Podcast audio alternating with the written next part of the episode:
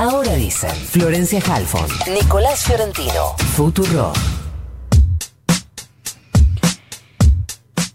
Hace semanas que venimos hablando de los incendios forestales que están arrasando con miles de hectáreas en las provincias de centro y norte del país. Ayer el director de Defensa Civil de Córdoba dijo que además de que el fuego arrasó con unas 190 mil hectáreas, eh, que el 98% de los incendios son causados por la mano del hombre de manera intencional o accidental. Hay mucho para hablar de lo que está ocurriendo, de lo que generan estos incendios, de lo que sucede con esos terrenos, pero además de el dolor de un montón de gente que se está viendo afectada por este tema. Vamos a hablar con Nicolás Mari, que es licenciado en gerenciamiento ambiental, es investigador del INTA y además trabaja en aplicaciones de sensores remotos y sistemas de información geográfica para el estudio de la ocurrencia de incendios a nivel regional y cambios en el uso del suelo. Nicolás Florencia Jalfón te saluda, ¿cómo te va? Hola Florencia, ¿cómo estás? Mucho gusto. Bien, te escucho medio mal. ¿Vos me escuchás bien? No, la verdad que te escucho muy recortado. Muy, muy, muy roto, ¿no? Sí. Bueno, espera que ahora te volvemos a llamar, a ver si logramos una mejor comunicación. Quiero hablar con Nicolás no solo por sus conocimientos, sino además porque vivió una experiencia muy fuerte en, en esta Sí, situación. víctima de- directa. Víctima directa, eh, combatiendo el fuego en Cruz del Eje, murió un vecino de él, me, me interesa el relato porque se cruzan dos cosas en su experiencia. Por un lado, obviamente sus conocimientos sobre el tema y todo lo que tiene para analizar del hecho, pero además su experiencia vivida. Así que, Nicolás, ¿ahora nos escuchás mejor? Ahora perfecto. ¿Cómo Ay, qué alivio. ¿no? Ay, qué lindo escucharlo bien. Eh, bueno, Nicolás, gracias por atendernos. Estaba contando que, además de tus conocimientos sobre el tema, viviste una experiencia muy fuerte combatiendo el fuego en Cruz del Eje. ¿Nos podés contar?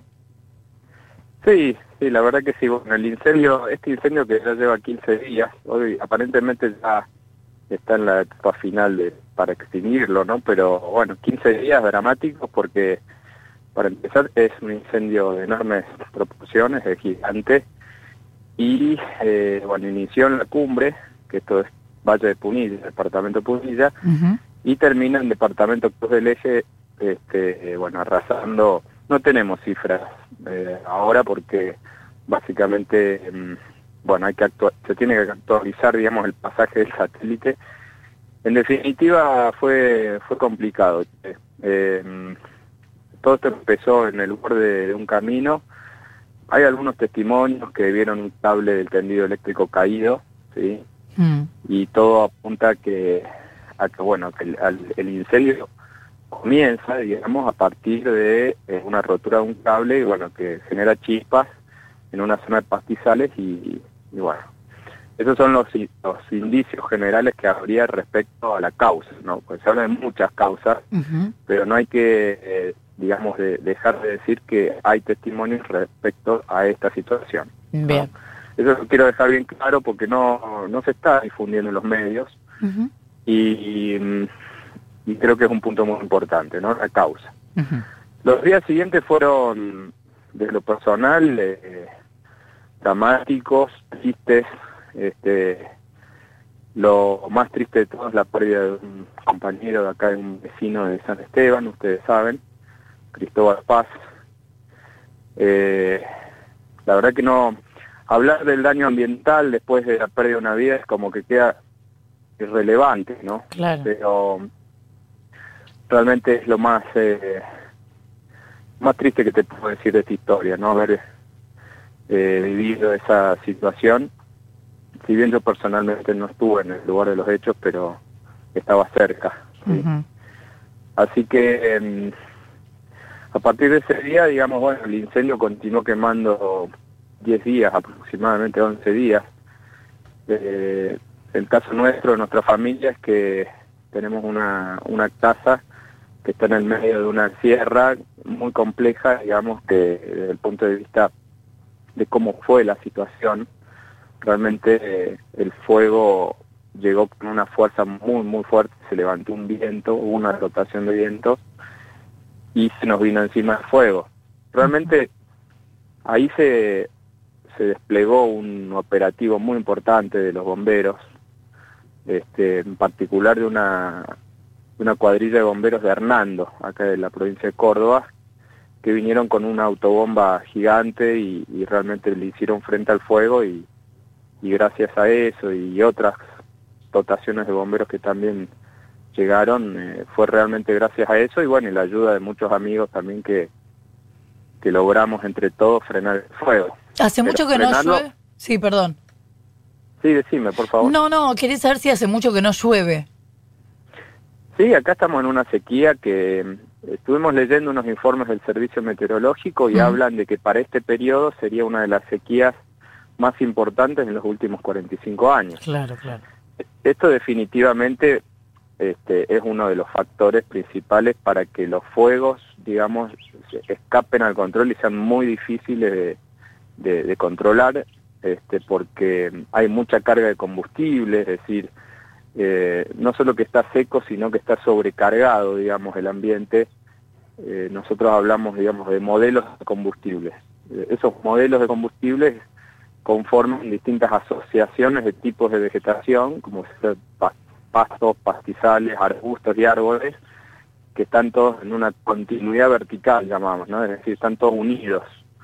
Y esa, esa continuidad y esa sequedad del ambiente hace que se generen llamas muy altas y que con la presencia de fuertes vientos, que también es típico de esta época, bueno, los incendios cobren una dimensión, o sea, las llamas cobren una dimensión que son realmente muy muy difíciles y creo que esa es una de las cuestiones también muy importantes de analizar en el contexto que está sucediendo este tipo de, fenómenos. Son, son incendios comparables a los incendios que vimos en las noticias en Australia o vimos eh, en California, por ejemplo, o los que escuchamos que suceden en Grecia. claro, claro. Incendios eh, gigantes. Estamos hablando de un contexto climático muy extremo. Eh, con, bueno, en este caso incendios en Córdoba, pero también en San Luis, en Corrientes, en Chaco, en Formosa, y lo que vos decís de que los incendios en esta zona de Córdoba, según testigos, podrían deberse a este cable que estaba cortado. Pero em, también hay una discusión, si bien no se han encontrado en principio responsables, salvo en casos muy eh, aislados, y estamos hablando de dos o tres menores de edad, eh, hay casos o sospechas de casos de fuego intencional, ¿no? Sí, sí, sí, sí. Acá, lo, acá en el caso de, digamos, la cumbre, ah, estaríamos hablando de una suerte de negligencia, ¿no? Claro. Pero bueno, eso va por ese lado. La intencionalidad este, puede estar asociado a, a dos, dos grandes elementos. Uno que es, el, digamos, la cuestión en el orden de lo agropecuario, ustedes saben, bueno, ante una sequía de estas características, muchas veces algunos productores buscan el rebrote verde, ¿no? Es decir, prenden fuego una pastura seca y al poco tiempo, al poco tiempo me refiero a días, ¿eh? a los cinco días ya tienen rebrote y luego de una o dos semanas ya los animales pueden pastar sobre el área quemada, eh, comiendo un, un pasto tierno, digamos. Entonces esa es una de las causas y hay que destacar que en el incendio pasado que ocurrió en Villa Albertina, eh, un incendio muy grande también, alrededor de 30.000 hectáreas que empezó en mediados de agosto del mes de, de este año, este, están ya eh, juzgados las personas que se identificaron culpables. Digamos, hay un avance, hay un avance, estuve leyendo la causa, la jueza, digamos, eh, que interviene hace una descripción muy detallada de los daños de ese incendio, digamos, eh, que esta gente inconscientemente eh, poniendo en riesgo vidas humanas y, generando o sea, unas pérdidas de nivel económico gigantescos, porque cabe destacar también que la provincia y con la ayuda de la Nación están desplegando una ayuda económica muy importante para todos los productores agropecuarios afectados. Entonces, de la acción de dos individuos inconscientes, fíjense eh, cómo se desencadena, digamos, una cantidad de problemas que en definitiva terminan siendo costos económicos que el propio Estado tiene que absorber por unas prácticas, digamos, que ya no son para nada recomendables, digamos, porque no se recomienda hacer ese tipo de prácticas de quema de pastizales en una época como esta, ¿no? Eh, ¿Qué tal, Nicolás? Nico Fiorentino te saluda.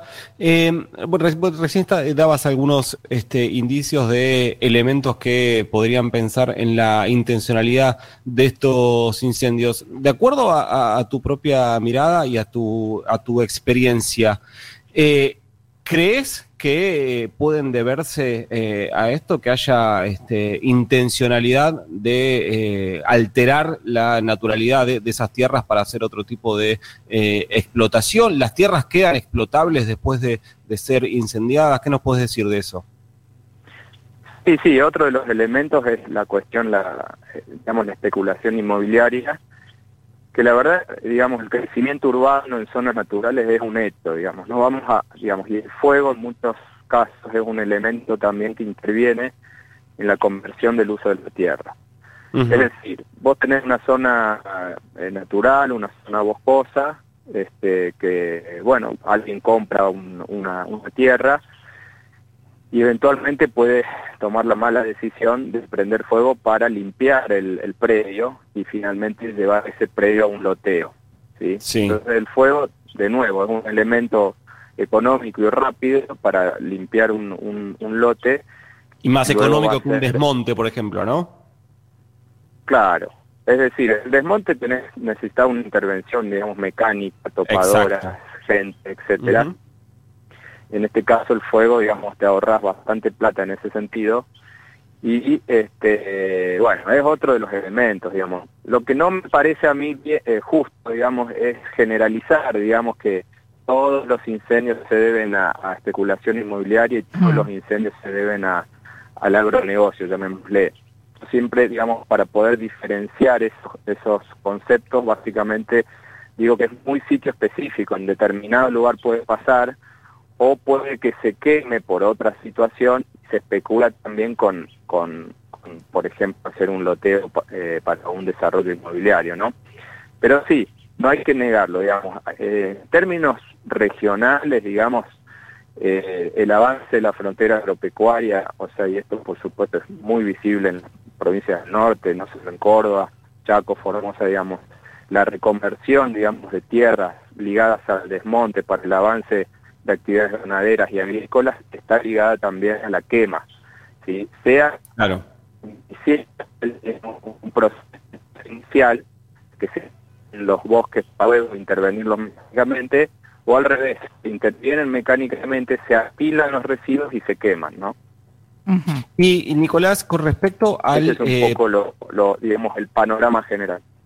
Y con respecto al proyecto de ley que eh, se presentó en la Cámara de Diputados con un a, priori amplio consenso entre el oficialismo y un sector de la oposición, no firmó el proyecto Juntos por el Cambio, no sabemos cómo va a votar.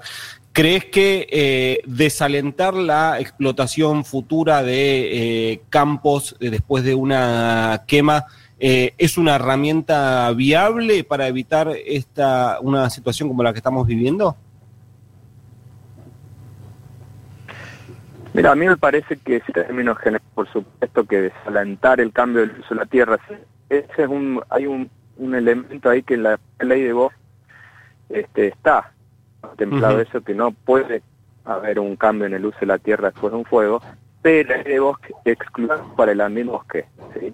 Acá creo que esta ley, si entiendo bien, amplía un poco eh, ese espacio, digamos, no es exclusiva sino también contempla otras zonas otros ambientes como Pizales o por ejemplo nosotros estuvimos discutiendo con un equipo de trabajo del INTA y tuvo un digamos por experta por técnicos que, este tipo de iniciativas este, este, bueno apunten justamente a evitar la especulación inmobiliaria y el cambio del uso de la tierra. En esto también tengo que hacer un aporte, es decir, la ley de bosques, la ley nacional de bosques, eh, es una muy buena ley, es una muy buena ley que ha, digamos, surgido de mucha participación, mucho consenso a nivel nacional. Acá el problema es el incumplimiento de esta ley. O sea, hay mucha gente que quiere modificar la ley. La ley no hay que modificarla, hay, que, hacerla cumplir. Hay que hacer fuerza en eso. Claro. Es Nicolás Mari, licenciado en Gerenciamiento Ambiental, investigador del INTA, el Instituto Nacional de Tecnología Agropecuaria. Gracias por habernos atendido. Muchísimas gracias por, por la oportunidad, por contarles un poco la visión desde el territorio y, y bueno, y tratar de que la sociedad entera pueda reclamar sobre estos derechos y sobre todo la conservación de estos ambientes de la naturaleza que es de todos, ¿no? Tal cual, el reclamo también debe ser de todos. Gracias, Nicolás. Gracias a ustedes, que tengan lindo día. Igualmente, son las 8 y 26. Información, Información al instante. Dicen, dicen, ahora. Futurock.